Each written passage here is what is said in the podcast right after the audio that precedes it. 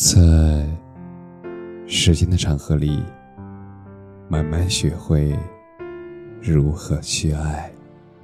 大家晚上好，我是深夜治愈师泽是每晚一问伴你入眠。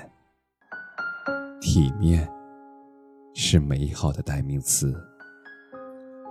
我们总说，哪怕分开，也要体体面面。让彼此都保留最后的尊严。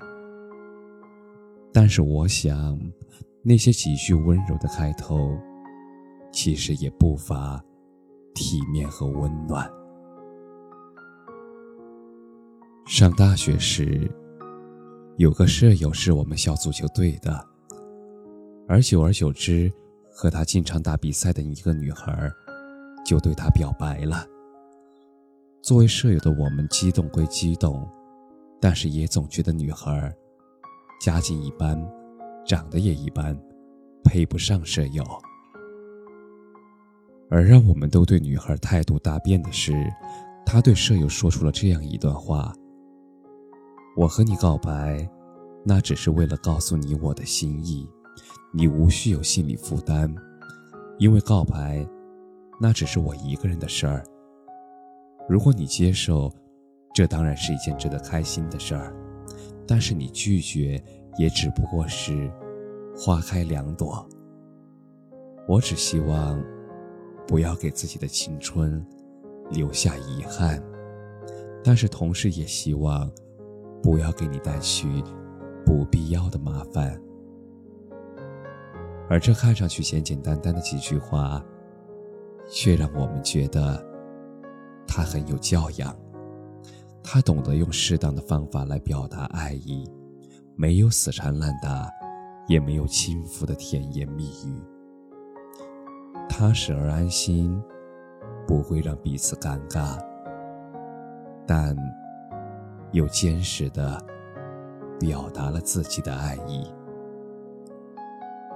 我想，也许真正的告白就是这样的。他是为了表达感情，而不是索取关系。如果你答应和我在一起，我不会用爱的名义来束缚你，你可以做你任何想做的事儿。我只希望你在做任何事儿之前会想起我，并为我拒绝一些人和事儿。想必时至今日，大家都还记得。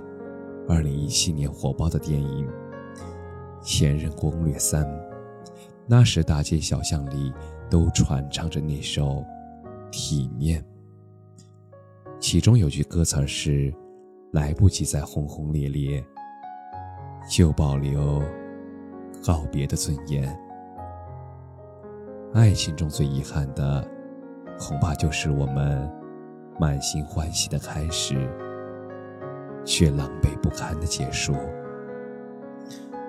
然后到最后也没有好好的跟他说一声再见，因为被愤怒冲昏了头脑，我们才会在争吵和辱骂中为这一段感情画上一个难堪的句号。而当年电影中的男女主角。也成为了人们心中的意难平。一个因为芒果过敏，却还是不顾一切的疯狂吃芒果；一个扮成了至尊宝，在人流密集的地方像疯子一样大喊“我爱你”。这看似闹得鸡飞狗跳的结局，属实让很多人看来算不上体面。但是其实，这却是两个人之间最初的约定。也许，在他们看来，这是属于他们的体面。就像是《生活在别处》中写到的那样，这是一个流行离开的世界。可是我们都不擅长告别。所以，当我们再次回忆起来，多么希望他看到我们的是最后一面，是帅帅气气，而不是灰头土脸。因为我们的故事开始是那样急剧的温柔，但是故事的结尾却配不上故事的开头。任何一次都有它对应的筹码，就像歌里唱的那样：“